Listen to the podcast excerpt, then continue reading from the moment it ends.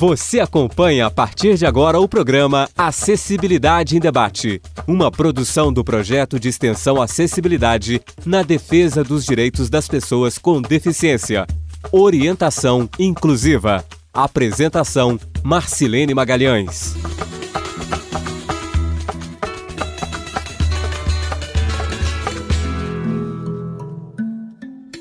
Olá, eu sou Marcilene Magalhães e a partir de agora você acompanha o programa Acessibilidade em Debate. Durante o período da Antiguidade à Idade Moderna, o qual antecedeu o conceito de inclusão, são poucos os registros sobre como viviam as pessoas com deficiência. Estudos mostram que nesse período elas recebiam tratamentos desumanos, resultando muitas vezes em abandono ou morte. Essas condições só começaram a se modificar a partir do século XVI, quando as relações da sociedade com as pessoas com deficiência passaram por iniciativas de cuidado institucional, tratamento médico e tentativas de ensino. Para falar mais sobre este assunto, conversamos com o sociólogo, mestre em extensão rural e doutor em estudos linguísticos, professor Ubiratã Garcia Vieira, da Universidade Federal da Fronteira Sul. Entre suas experiências acadêmicas, destacamos projetos de extensão voltados para a mobilização social sobre deficiência. Olá, professor Biratã, seja bem-vindo ao nosso programa. O paradigma de inclusão social defendido na atualidade é precedido pelos modelos de exclusão, segregação e integração social. Como o conceito deficiência foi compreendido pela sociedade em cada um destes modelos?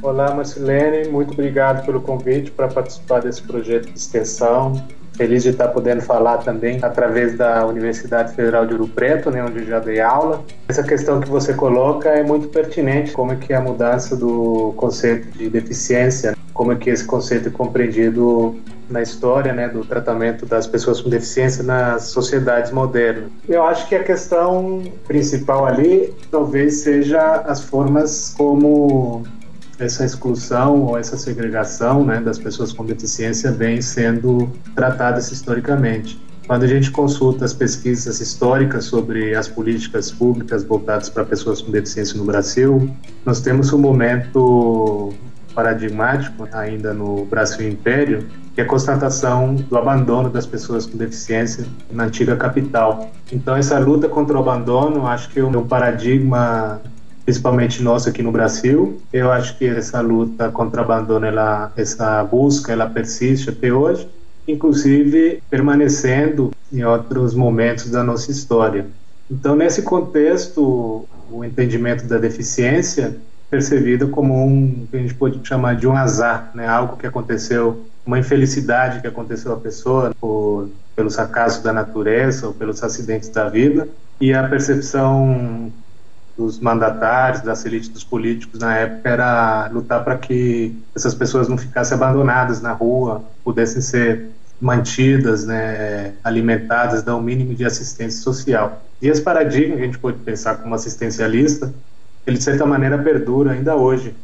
Mesmo quando o entendimento ou as políticas voltadas para a pessoa com deficiência, já nos anos 60, 70, do século XX, ele foi muito voltado para o que a gente poderia chamar de uma luta contra os impedimentos e as lesões, ou seja, um tratamento medicalizado, né, buscando a reabilitação, suprir né, as pessoas com deficiência daquilo que era percebido como como algo que elas não tinham, né, como a capacidade de se comunicar, de se locomover, né, então, essa percepção, essa luta contra o abandono foi somada à luta contra é, o que a gente poderia chamar de uma luta contra as deficiências, né, no sentido que se percebia nas pessoas com deficiência como detentoras de algo que poderia ser modificado mesmo, né, no sentido de torná-las não deficientes.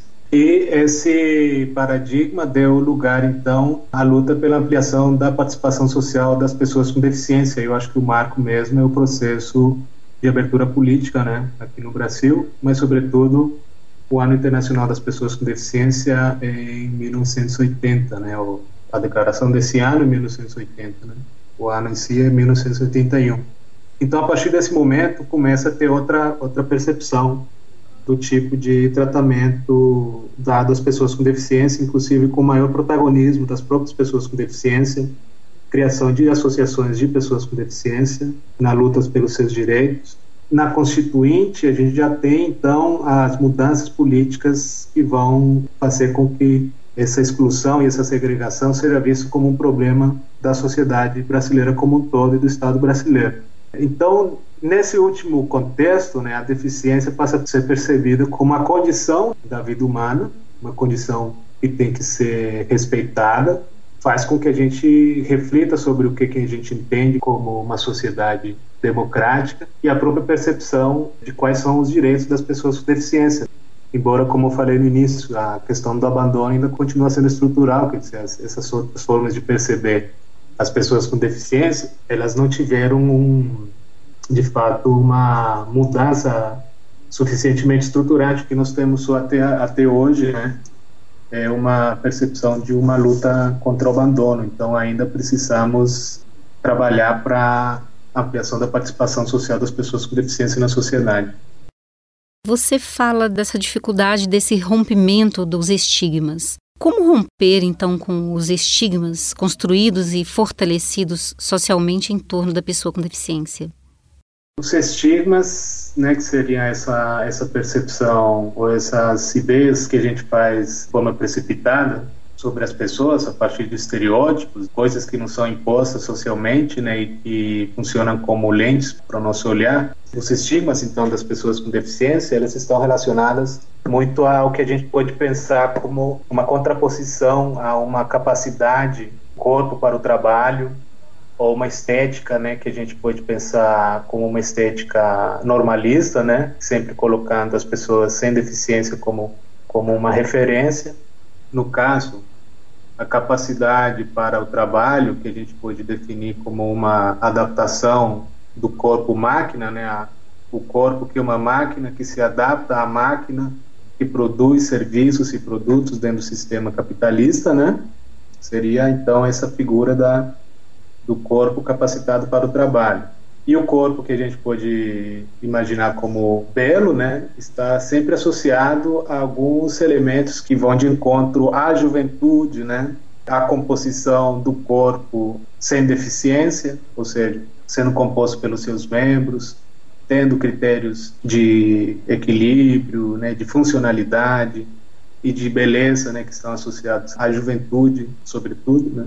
E isso se torna, então, um critério que vai estigmatizar as pessoas com deficiência, porque as pessoas com deficiência a gente associa, então, duas formas de se tornam excludentes, que é a, a ideia de que elas são incapazes para o trabalho e que seu corpo não se conforma a esses padrões estéticos que valorizamos. Então, quando você pergunta assim, como que a gente pode fazer para romper ou para superar esses estigmas, esses preconceitos? Eu acho que a gente pode pensar, de maneira geral, no problema do contato, né? O contato de qualidade, ou seja, conviver com pessoas com deficiência, aproximar-nos das pessoas com deficiência, procurando conhecê-las enquanto pessoas, né?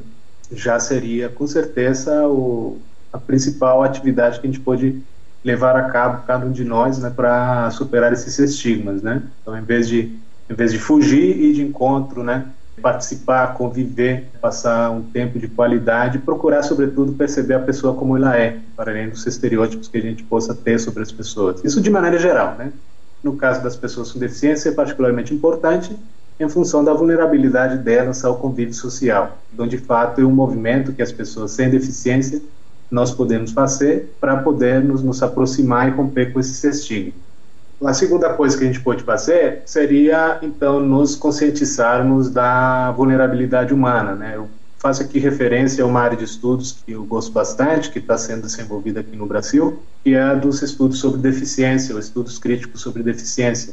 É uma abordagem que percebe, por exemplo, a deficiência não como uma exceção de uma norma, mas como um destino seguro para todos, todos os seres humanos. Né? Como é que isso funciona? Por exemplo, uma forma de a gente entender essa igualdade pela deficiência é pensarmos no, na problemática do envelhecimento. Aliás, o fato dos, dos, das pessoas idosas sofrerem preconceitos e estigmas semelhantes às pessoas com deficiência já é um indicativo. Por quê? Porque a gente vai envelhecendo e as nossas funcionalidades corpóreas elas vão é, se deteriorando conforme o tempo passa. A gente vai perdendo, bom, vai perdendo juventude, né? É, nós vamos perdendo também a funcionalidade e a capacidade para o trabalho. Isso quer dizer que, de certa maneira, as pessoas é, sem deficiência já chegaram lá onde todas as pessoas vamos chegar, e essa condição de vulnerabilidade do corpo e essa antítese em relação a um paradigma de juventude. Então, nos conscientizarmos desse fato, dessa realidade, já é uma forma da gente é, romper os estigmas. É, por dizer assim, se a gente tem preconceito contra pessoas com deficiência, talvez isso signifique que nós temos preconceito contra alguma condição de vida para a qual todos estamos suscetíveis, né?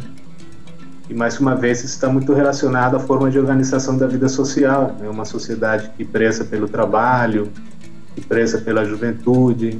Nós estamos inclusive vendo aí é, a reforma da previdência, eu acredito que e a perda dos direitos trabalhistas agora com a terceirização são dois indicativos dessa percepção é, estigmatizante da condição da pessoa com deficiência, na medida em que enquanto mais idosos somos, melhores condições financeiras precisaríamos para que pudéssemos viver com qualidade de vida, né? Então, condições de trabalho que não fossem tão frustrantes ou desgastantes, né, do corpo humano, enfim.